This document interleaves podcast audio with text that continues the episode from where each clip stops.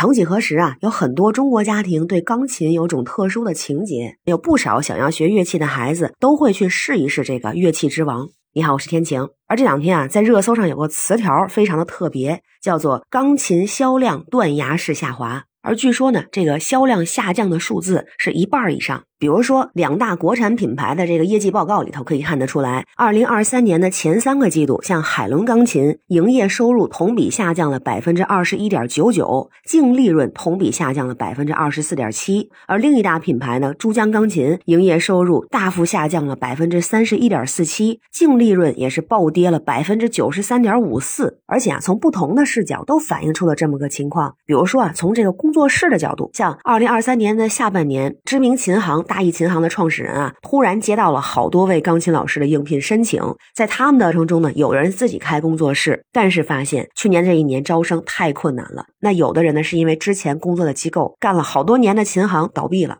那从老师的角度来说呢，比如说啊，有一位钢琴老师，他之前专门教学钢琴六年，手上呢有了三十多个固定的学员。按之前的情况啊，一般来说老学员在考完钢琴的业余十级之后，就会专心去学文化课，不会再继续学琴了。然后呢，就会不断的有新学员补充进来。但是去年一年只收到了三个新学生，还是之前老学员介绍的，连往年的三分之一都不到。而且啊，这位老师口碑是非常好的，之前在收学生的时候还要去看一下学员的资质。比方说，二零二二年的时候，基本上每天都是连轴转的穿梭在各大琴行之间，特别是周末早八点到晚九点都在上课，有时连吃饭时间都没有。但差不多就是在二零二三年啊，周末最多四五节课，而他所跑的这些琴行有不少还关门了。因为在我平时的工作中，也会接触到像学语言、学音乐，包括学乐器这样的人群，确实感受到了这样的一些情况。那同时也和业界的人士去交流过这个问题，就说以前学琴的主体都是小孩子，那现在呢，可以说是中间段在消失，而像金字塔尖儿的高端业务，其实啊影响不大。比如说，在一些琴行，在一些门店里面销售的像大几万甚至到百万级的一些进口钢琴，生源呢很多来自于私立学校或者是双语学校，他们的业务量还有续课都没有受到特别大的影响，而受到影响的呢是这些以价格优势为主导的一些小型的教培行业和国产钢琴厂家。特别是像销量二到五万元钢琴的这个中低端琴行，受到的冲击力是尤其明显。那有的业务呢是收缩了百分之八十。于是大家也分析啊，就是造成这个情况的原因是什么？那一个呢是说，之前提到那个中间的这个区块，也就是咱们平常所说的中产的这部部分人群，钢琴其实并不是刚需。特别是这些年受到经济形势的影响，有不少中产也面临着收入锐减的一个情况。那钢琴本身呢，价格不菲，培训也不便宜，不少家庭开源节流，于是就砍掉了。孩子钢琴的学习，那还有一个原因啊，就是这个二手钢琴流入市场，其实对钢琴的销售的业务影响也非常的大。比如说，在这二手的交易平台上，转让钢琴的卖家挺多的，价格呢两三万的，便宜的还有四五千的，甚至有家长留言啊，说两年前花了两万多买的钢琴，用尽了各种方法，但孩子呢就是不练，现在闲置了，占地方，六千块钱出。当然，这个属于是个人自发组织的，而实际上像二手交易的老板啊，也不是那么好干。比如说，有位林先生啊，他是在上海去做二手钢琴的批发生意，之前呢主要销售的是日本进口的雅马哈和卡哇伊等品牌，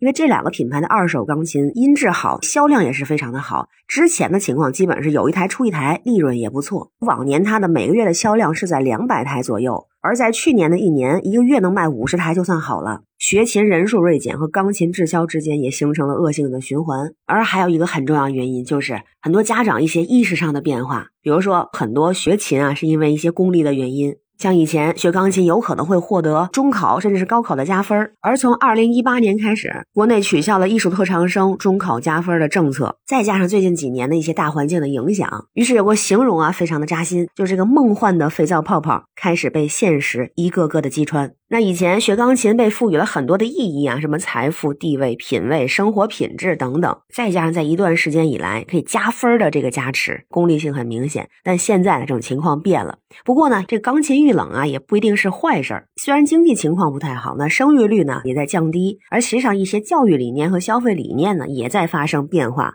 还有一些消费的理性回归。以前孩子学钢琴很多是跟风学，跟风攀比的情况挺严重的。那现在呢，其实家长也会变得更加现实了。如果孩子真的喜欢，真的是兴趣爱好，那就去选择适合自己的乐器和课程，可以是钢琴，也可以是其他的乐器。就现在一些国风的民乐也在逐渐的走强。除了音乐之外，也有不少孩子把时间投入到像体育啊、编程等等其他的一些项目当中去，兴趣培养的选择方向更多了。我个人也觉得，对小孩子来说，真正能够专注兴趣的培养，而不是别人干什么我也干什么，是一件很好的事情，有助于个性化的发展。而还有一个感觉呢，现在有越来越多的成年人开始学钢琴，当然不一定是需要买这个真钢琴，很多呢是用电钢来代替。而成年人学琴的原因也很特别，一种呢是小时候条件不允许，有一个儿时的梦想；还有一个就是现在工作压力比较大，通过弹弹琴的方式啊，通过音乐的方式治愈自己，给自己解解压。没有考级的升学的这些压力，其实对培养兴趣爱好来说更加的纯粹。所以啊，觉着这也不是一件坏事儿。当然，这只代表我个人的想法哈。那关于新闻中的事儿，不知道您是怎怎么看？欢迎在评论区留言，咱们一块儿聊。